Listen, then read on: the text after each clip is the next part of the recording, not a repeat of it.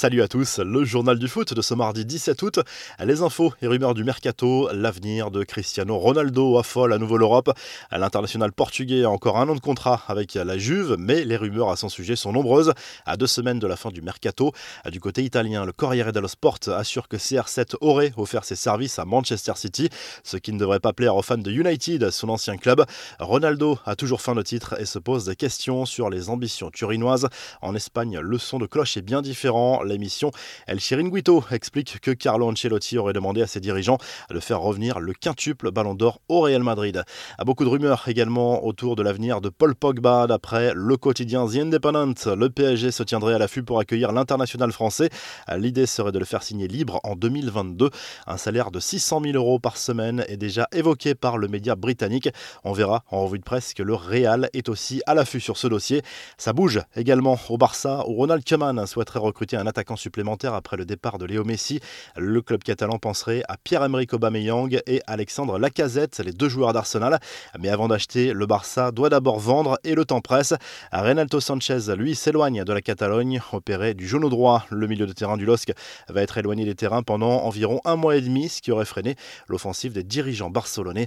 Enfin, du côté de l'OL, on travaille toujours sur l'arrivée d'un latéral. En parallèle du dossier Levin Kurzawa à Lyon, on négocie avec Chelsea pour l'arrivée d'Emerson. Selon les informations du Guardian, l'Italien constitue le plan B de la cellule de recrutement. Les infos en bref, c'est le grand jour pour l'AS Monaco qui dispute ce mardi soir le barrage aller de qualification pour la Ligue des Champions contre le Shakhtar Donetsk. Coup d'envoi à 21h au Louis II. Dans le même temps, le RB Salzbourg accueillera Brøndby et le shérif Tiraspol défiera le Dynamo Zagreb. Autre match à suivre ce mardi soir, la Supercoupe d'Allemagne et elle oppose le Bayern Munich au Borussia Dortmund d'Erling Haaland. Coup d'envoi de cette rencontre à 20h30 sur Bein Sport 1. En attendant de les voir réunis sur les pelouses de Ligue 1, Neymar et Messi régalent à l'entraînement. Le duo fait déjà saliver les supporters parisiens. Le PSG qui a partagé des images d'un entraînement collectif avec la recrue star du club et l'Argentin y apparaît très en jambes lors d'une opposition sur petit terrain. Sa complicité avec Neymar saute aux yeux. Scène hallucinante maintenant dans le championnat turc où deux joueurs de Galatasaray en sont venus aux mains lundi soir.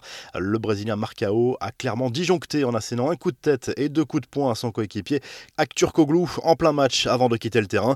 En Norvège, situation très embarrassante au sein du club du SK Brann. Des joueurs du club font scandale pour avoir participé à une partie fine avec sept femmes dans le stade de leur équipe. Les footballeurs ont été filmés par les caméras de surveillance de l'enceinte. Enfin, bonne nouvelle pour Lucas Hernandez, opéré du genou gauche après l'Euro. L'international français se rapproche d'un retour à la compétition. Le défenseur du Bayern Munich vient de reprendre l'entraînement avec ballon et devrait retrouver les pelouses de Bundesliga après avoir récupéré une bonne condition physique. La revue de presse, le journal L'équipe consacre sa une à la fin du mercato de l'OM, déjà très actif depuis le mois de juin. Le club olympien repart à l'attaque et compte bien combler les derniers manques de son effectif avant la fin du marché des transferts.